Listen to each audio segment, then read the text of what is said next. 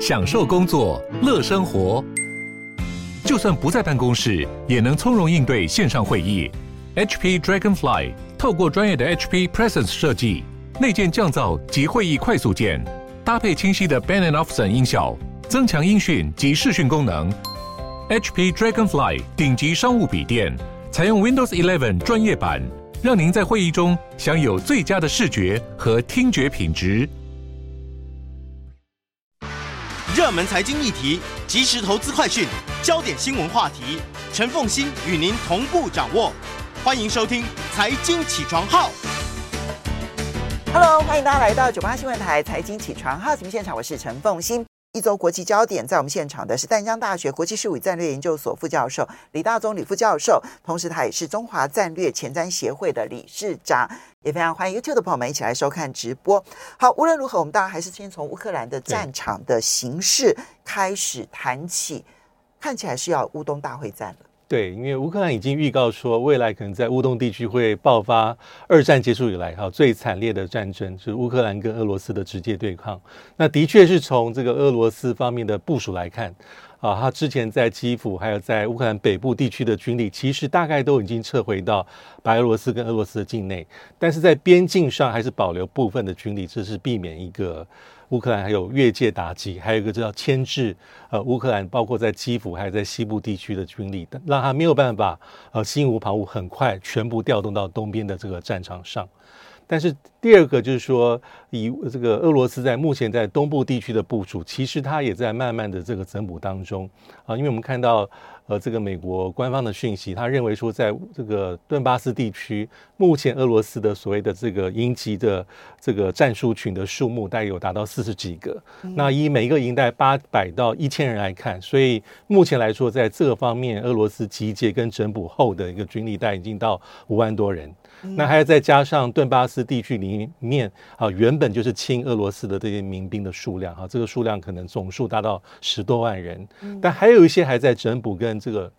这个机动当中啊，所以来所以未来说俄罗斯这是他一个攻击方面的主力。那同时，对于乌克兰方面，所以俄罗斯这边现目前已经聚集的呃军力大概有十五万人左右，十，十来万人，有些还在路途当中。那有可能会达到二十万人以上。呃，这个有可能，但目前来说还不到这个地步。但是未来最后最后最大的支持，带也就是这个数目而已了。嗯哼。那乌克兰方面，当然是他原本在这乌东地区就带有好几个，呃，不，可能是八到十个啊，所呃，对不起，带四到五万人带个的兵力。嗯、那目前希望能够从这西部地区能够抽调出这个兵力去，对于这个东部的战事做成一个重要的支援啊。所以其实现在也是在跟时间做赛跑，好、嗯，因为大家都说。呃，西方的情报这个这个一直在讲说啊，目前俄罗斯所有的这个营级这个战术群，带有将近四分之一是毫无战力，已经失去战力，所以他可能要透过一些重新的组合编组。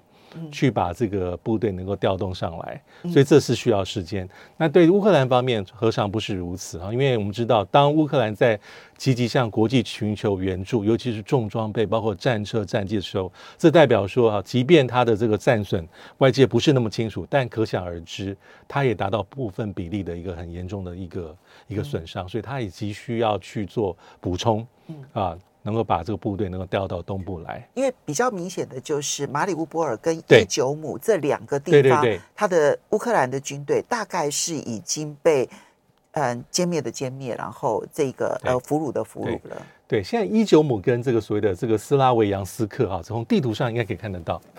来，啊，这个伊伊久姆在这边哈，就是我们上礼拜提到的，啊，还有斯拉维扬斯克再往东南方一些些，那这个地方的确就是目前。俄罗斯要打通在这个乌东地区重要的门户，他希望能够东北、东边跟南边啊这几个地方能够贯穿起来，贯穿起来，这个是未来俄罗斯在在战场上最重要的矛头跟这个目标。那至于这个马利波，基本上在这边。呃，如果是根据俄罗斯哈、啊、它官方的讯息来呈现，它基本上大概已经完全的掌控，但是乌乌克兰这边并没有投降，或说我完全的放弃。嗯、那在前几天，如果从俄罗斯媒体上可以看到说，它有大概在这个马利波市区里面的这个亚速钢铁厂里面，带有他有带两百多名乌克兰的这个陆战队投降，那当然是一个俄罗斯的宣传战。但是从画面里面看到说，呃，这个地方其实对乌克兰来说，大概也是最后。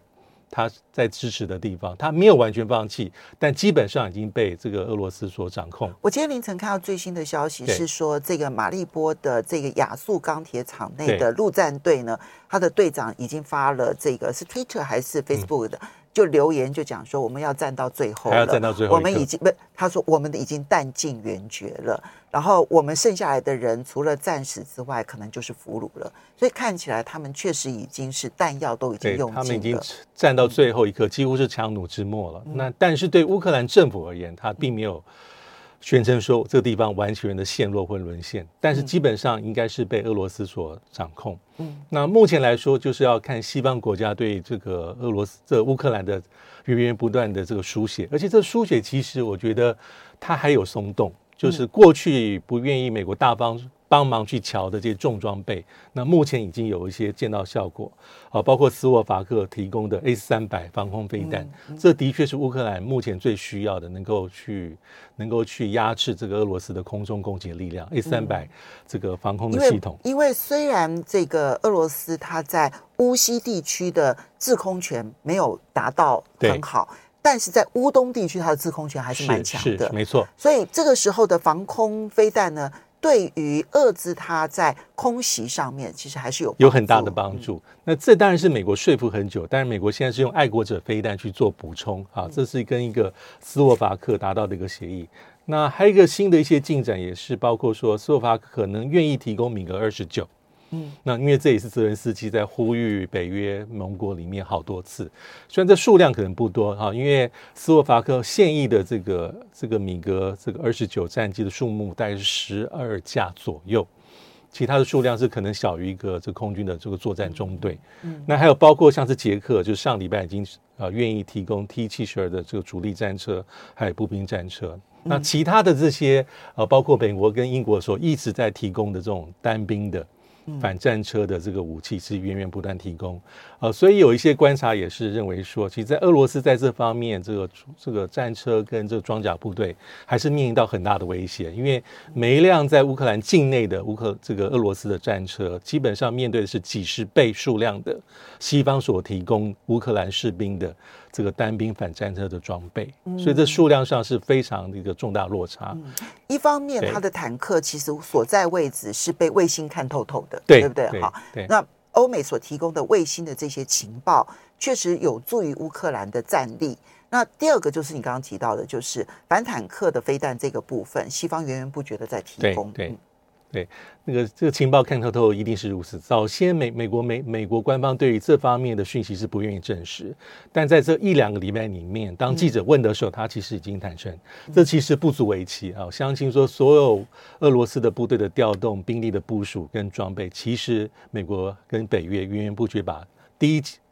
第一手的，而且是及时的讯息是传递给乌克兰。所以看起来，这个乌东大会战应该会在。未来一两个礼拜之内，可能就会出现，嗯、对，而它就会成为决定性的一场关键的战役。对，对，而且可能要拖蛮久的，没有那么快。我们看到最近一两天，其实乌克兰也有提供一些讯息，是他突袭了几个在乌东地区里面的俄罗斯的这个营级这个。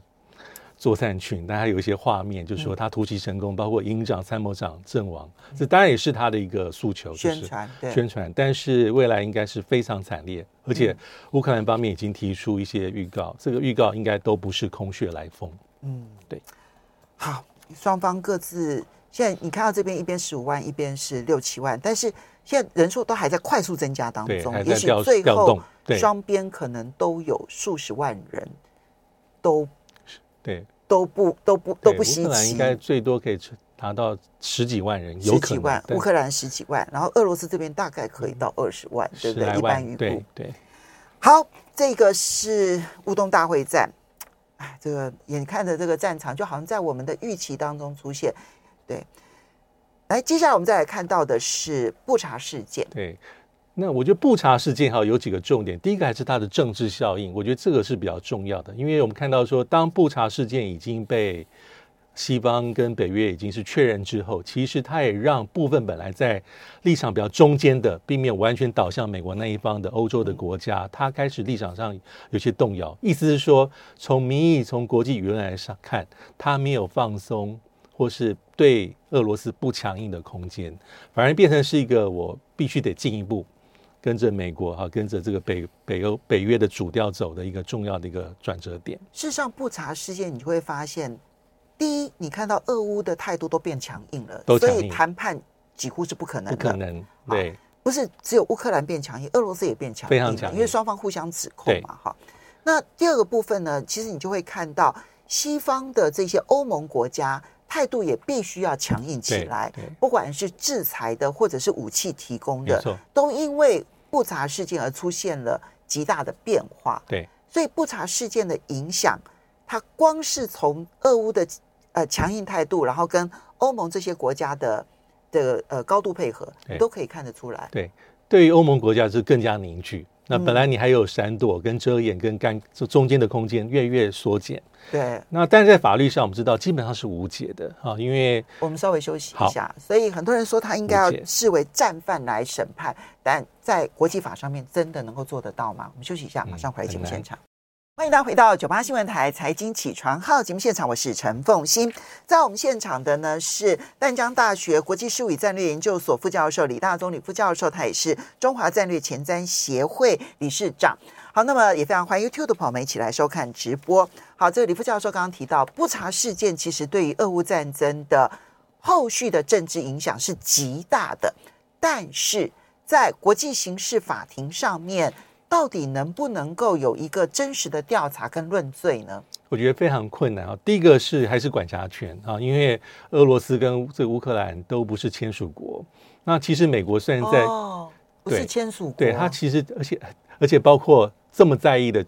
美国在内，其实虽然在克林顿政府时期曾经签署，但其实一直是没有批准的。而且美国基本上是反对这个 ICC 对美国的公民有任何的管辖权，因为 ICC 还曾经调查过，呃，美国在九一事件之后在阿富汗这些虐囚的议题，所以当时美国政府甚至是反制说，那我要对你这些 ICC 的相关人员提出制裁你，所以这个是比较麻烦的地方。所以这样子的话，美乌俄三个国家其实都不是 ICC 的的签署成员国啊。对，那所以管辖权也不是，管辖权是一个啊。就算往前走这些程序，那还有包括说这个整个调查旷日费时，嗯，那真而且你要到这个现场去取证啊，要去调查，要去约谈，这也是一个。还有就是说哈，假设我们退一万步啊，真正假设。假设真的是走向谈判、起诉所谓的普亭，那基本上也没有任何可能性，普亭愿意自动走到前面说“我愿意接受审判”或“我愿意受审”。而且从历史上看来说，这 ICC 基本上要是能够真正把它定罪、发出逮捕令，还是要靠这些国家的政府做配合。那目前看起来，俄罗斯没有这种可能性。那你要说像过去几个例子啊，米勒塞维奇、塞尔维亚。好，或是像其他国家案例，基本上都是说后来的政府政权把这个人交出去，才有这种可能性啊。其实就是推翻了前政权，然后把前政权的领导人交出去。对，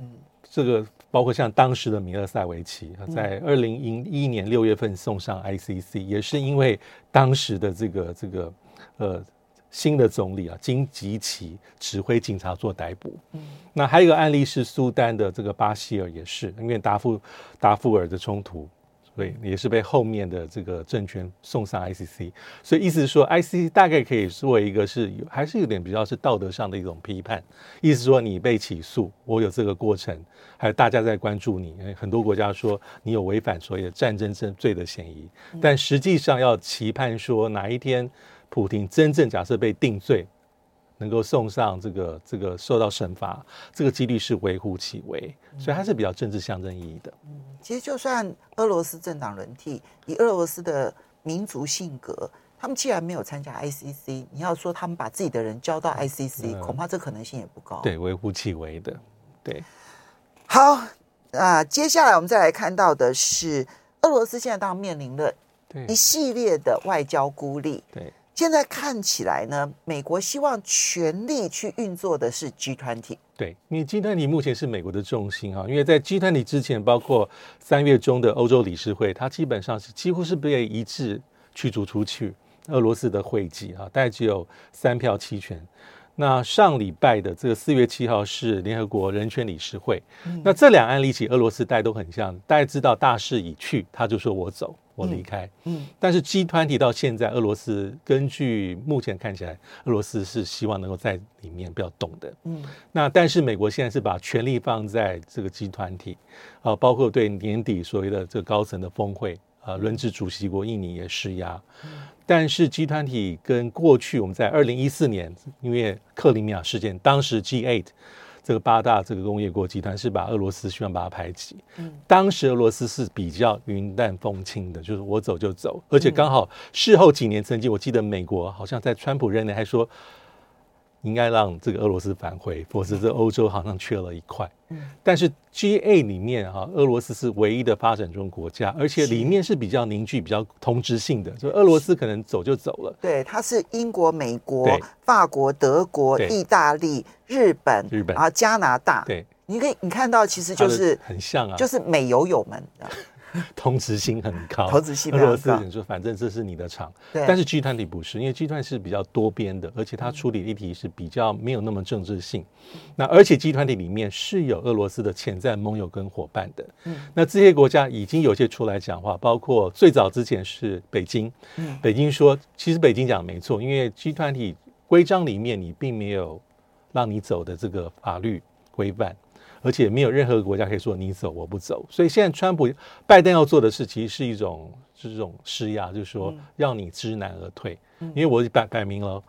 跟印尼讲说，如果俄罗斯在的话。有些会议我就背个我不参加。那包括这两天三天，美国高层官员，包括财长，好几位都提到类似的话语。所以目前的这个压力是施压到这个年底的轮值主办国印尼身上，也包括一些在 G 团体里面内部的国家，但是包括南非、中国大陆、巴西、沙地阿拉伯这些，还有印度，那这些国家未必会完全配合美国走。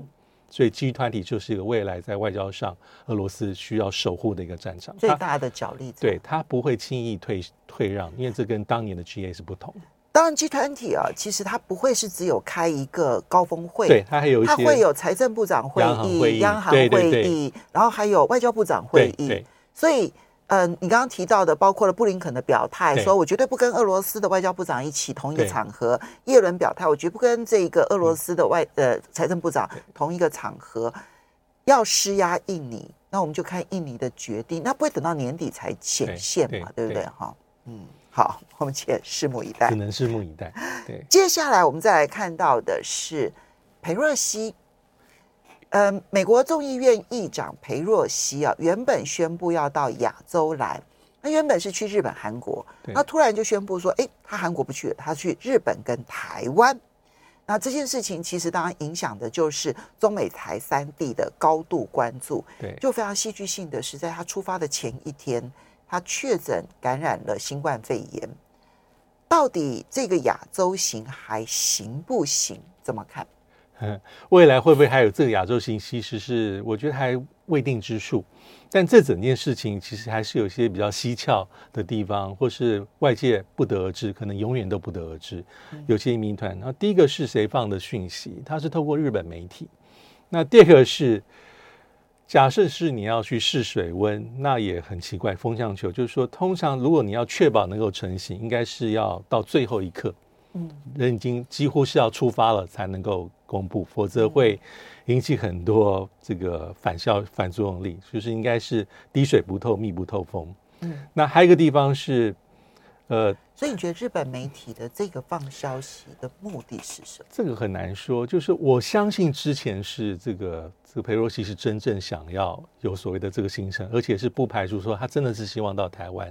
但是这里面还是有很多很特别的地方，是因为他说这个行程里面是要去日本是毫无意义的，嗯，啊，拜访岸田文雄，但是说为了去台湾把韩国行程取消，这就有点比较费人一猜的地方。对啊，因为韩国再怎么样，即便是现在是政权轮替时间，但韩国毕竟是美国重要的在亚太地区里面，除了日本之外，大概就是韩国。它是军事盟友，军事盟友，而且是有军事基地条约盟国。所以说，假设是台湾的行程是附加的，就要来自旋风式访问，我觉得合理的。但是因为去台湾把韩国取消，我觉得这个媒体的讯息我就比较不是看得很懂，所以这些都是里面的玄机之处。嗯、那还有一个地方是从头到尾，包括佩洛西的办公室跟我们的这个外交部或我们的官方，其实并没有去证实佩洛西会不会来。我印象中是如此。包括说最后是因为确诊不能来，我们看我们外交部跟这个总统府发言这种这种发言的这个方向都是说。我们恭贺他，希望他早日康复，祝福他，祝福他，希望他早日对早早日康复。对，那当然外交部还多一些攻击，因为是针对北京像王毅的一些发言，他有很强势的反击。除此之外，并没有提到会来台湾，嗯，也没有提到说啊，希望在你这个康复之后，未来的亚洲行之后，我们期待你。这些话其实都是非常非常的低调。所以这到底是因为你很熟外交部？呃，我。不熟 但是我但我只能用常理去做推判，所以说不能来的原因，当然第一个就是说真的是懒意了，按照美国的疾病管制局规定就是要隔离。嗯，那第二个是可能是，当然不排除有其他的因素，呃，比如说他自我最后的一个衡量，嗯啊，或是说有人呃有其他一些对他的一些建议，说这个时机点可能未必这么适合，即便是这次来按照之前公布的讯息是要庆祝。啊，这是我们这个台湾关系法 TRA 啊，TRA 四十周年，四十四十三哦，四十三年，一对嘛，四十三周，一九一九八七九对，四十三应该是四十三周年，嗯、所以这永远是我们不知道的地方。当然，大陆中国大陆反应是很强烈，但是都是期待当中。嗯、那裴柔西当然来是有它重要意义，假设能够成型，因为他是议长嘛，而且的确是这个二十几年来从克林顿时期的金瑞气。这个众议院议长之外的第一个，但我觉得我们如果是把他一直在讲说他是什么总统继位的第三位啊，这个我觉得也，这个我觉得就不不一定是重点啊，因为的确是总统排序啊，总统、副总统兼参议院议长、临时参议院议这个议长，他们是如果总统有事不能逝世的时候是副总统，他的确是如果副总统也不行的时候就是众议院议长。对，对。嗯、但是我在想，也很少有国家会。再看，当你裴洛西来来我们国家访问的时候，我们会说：“哦，你是他们排第几位？”我觉得这个是都有点是过度的诠释。当然来是有它的意义，跟有它的一个价值，但是这些我觉得就是比较过多的一些政治的一些诠释。它的它的、这个、当然，因为嗯上一次对有众议院议长来是金瑞气嘛，对。可是金瑞气跟这个裴洛西有一个政治意涵不一样，因为金瑞气是当时的总统是克林顿，没错，他是民主党的，对。而金瑞气是共和党的，没错没错，而且金瑞气是跟克林顿极为不合的，对，双方其实在很多政策上面彼此对干，对不对？哈，对。所以，嗯，你要说金瑞气会代表克林顿政府，那 no 不会，对对。但是裴洛西跟拜登政府两个都是民主党的，而且你会发现，其实很多的政策都是。裴洛西这边先往前跑，嗯，然后呢，帮拜登政府的忙，所以你要说他有一定程度的代表拜登政府，这比较合理。所以观察他后续的行程呢，值得观察。对，不过我们休息一下，等一下回来，当然要讲一下法国大选了。马上回来，节目欢迎大家回到九八新闻台财经起床号节目现场，我是陈凤欣。在我们现场的是淡江大学国际战略事务研呃国际事务与战略研究所副教授李大宗李副教授，然后他同时也是中华战中华战略前瞻协会的理事长。非常欢迎 YouTube 的朋友们一起来收看直播。好，我们接下来就要看法国大选了。那么，嗯，第一轮的投票出来了啊。那么，马克宏第一，那他拿到了百分之二十七点六的选票。其实从好的角度来讲，他的得票率其实比上一次要来得高。对对。不过他的竞争对手呢，咬得非常的紧，百分之二十三点四。这个 Le Pen 啊，Le Pen 呢，他嗯是第三次选总统，然后是第二次进入第二轮。对。上一次其实他跟马克宏的差距是非常大的，对。但这一次一般认为，那么呃双方的差距会很小，甚至于雷 Pen 哦当选的机会是存在的。对，因为我们在上一次，因为第一次雷鹏是在二零一二年，他是在第一轮就止步了。那第二第二二零一一七年这一次，其实在第一轮选举的时候，他跟马克龙是二十四比二十一差三，可是，在第二轮的时候，基本上就是这个这个左右派大团结把这雷鹏给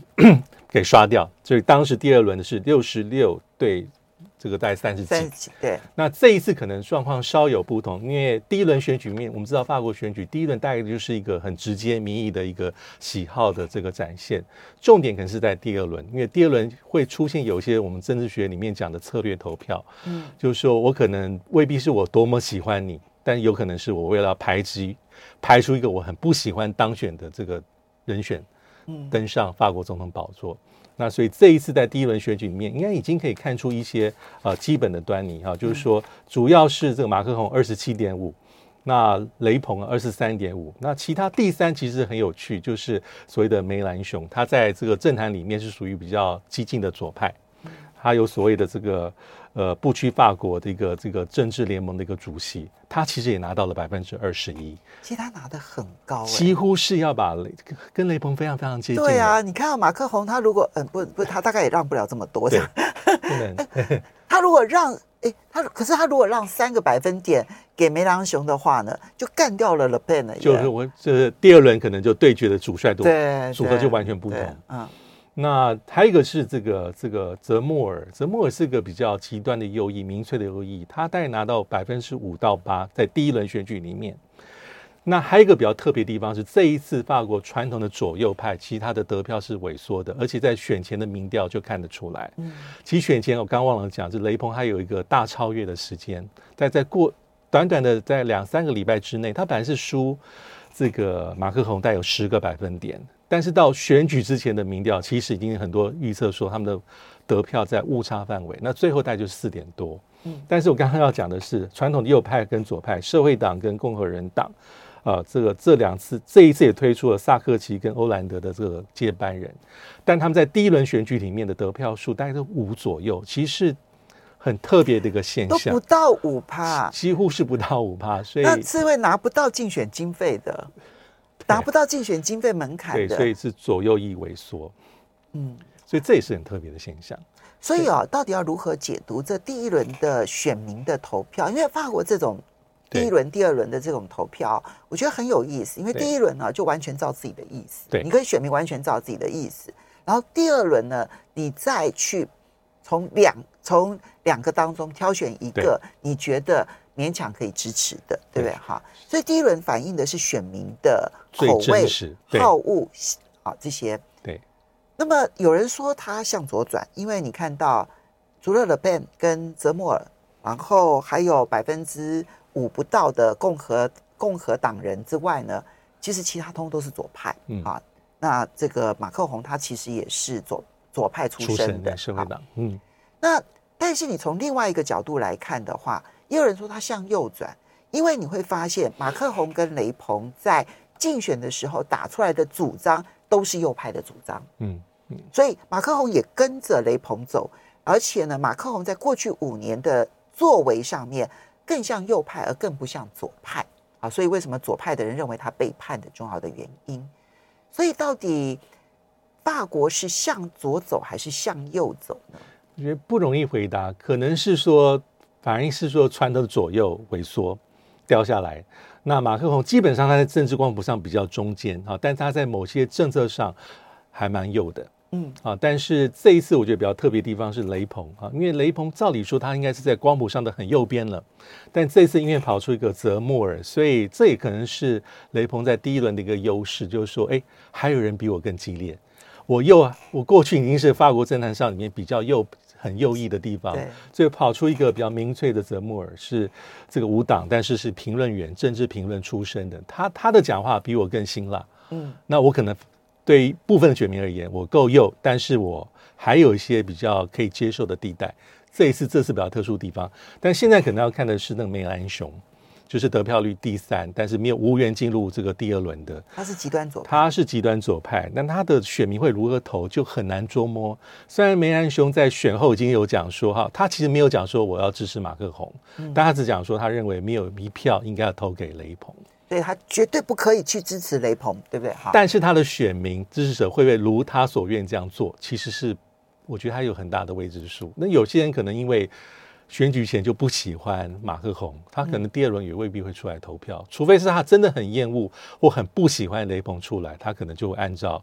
这个梅兰雄的意见这样。所以要看这一个嗯。梅兰雄的支持者是讨厌雷鹏者居多，还是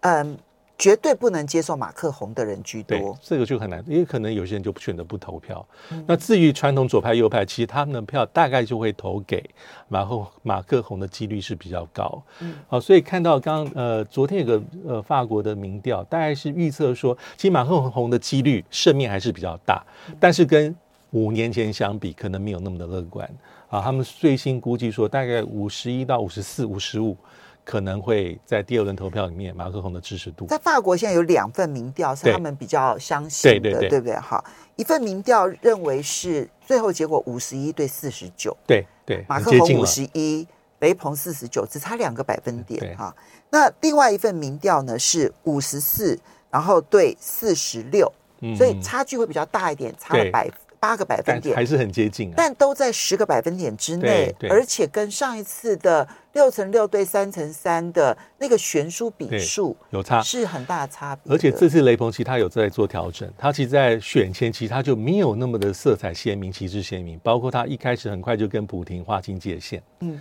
那第二个是在政策上，他因为马克宏在忙于外交，在做斡旋，他把他的重点放在老百姓非常在意的通货膨胀、嗯、物价、嗯、工作。这种这个就业失业率，这种这种大家会比较有感的一些一些方面，那所以说这也可能是一个值得观察的地方，就是这一次的雷朋并没有像上一次那么好被成打击的一个标的，嗯，所以对马克宏而言，他没有任何松懈的空间，嗯，或是任何的以逸待劳，因为他在选前马克宏已经有点轻忽了，嗯，对它就是因为轻忽才会造成对现在的情况，对。好，那我们最后来看一下那个巴基斯坦啊，巴基斯坦，也不过只剩下一分多钟，巴基斯坦的总理下台了，然后是。嗯，显然是内部上面的反对党，然后还有军方的这个势力。对，那巴基斯坦的政策上面会出现急剧的转变吗？我觉得不会，因为巴基斯坦基本上它跟中国大陆关系还是非常密切。但这一次军方没有出来支持这个原来的这个总理哈，这个伊兰姆汗很重要。有一些分析就认为说，因为伊兰姆汗的这个立场太过于鲜明，是比较。不喜欢美国，嗯，反美。对，对于巴基斯坦军方而言，其实美国并不是那么的黑白分明。因为从过去里面，其实美国在几次的资源跟这个巴美关系还不错的时候，也取得很多的军事援助跟装备，啊，所以这可能是一个巴基斯坦军方，因为军方力量在巴基斯坦政坛非常的重要。在过去七十六年当中啊，大概有三十几年跟军方的统治相关，而且历史上大概至少发生三次军方的直接介入，所以军方跟情报单位对于巴基斯坦的政权是举足轻重，而且。目前的这个前任现在已经下台的总理伊兰姆汗，在几年前上台的时候，后面其实有军方的支持，好，这一次没有了。他们现在要进行国会大选嘛，哈，国会改选，那国会改改选，嗯、呃，就就是总理下台，总理已经下台，先下台，下台先下台，下台了，应该还会国会大选吧？夏利夫上台，OK，夏利夫夏利夫上台。好，那接下来我们就观察巴基斯坦的政策方向会出现什么样的转变。我们谢谢这个李大。